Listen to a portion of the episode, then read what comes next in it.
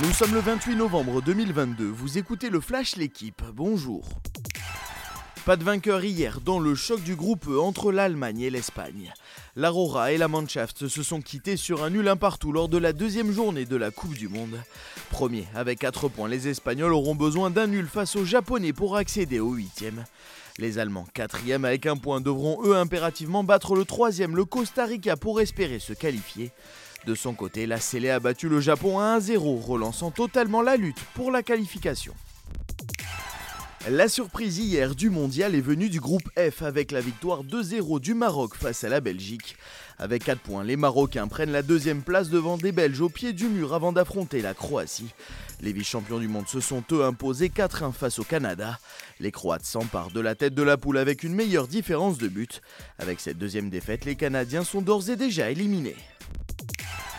Troisième rencontre d'affilée sans victoire pour le Stade toulousain en top 14. Toulouse s'est incliné hier sur la pelouse du Loup 21 à 14 en clôture de la 11e journée du top 14. Avec cette victoire, Lyon s'empare de la quatrième place du classement. Les Toulousains restent premiers devant le Stade Rochelet. Le Racing 92 a lui fêté ses 140 ans par un bonus offensif face à Clermont. Les Franciliens se sont imposés largement face à la SM 46 à 12 et s'emparent de la troisième place. Ils ont dû attendre 109 ans pour soulever leur premier saladier d'argent. Les Canadiens ont remporté hier les deux simples de la finale de la Coupe Davis face à l'Australie. Denis Chapovalov a battu Tanasi Kokinaki 6-2-6-4. Félix Auger-Aliassime a enchaîné en s'imposant face à Alex de Minor 6-3-6-4.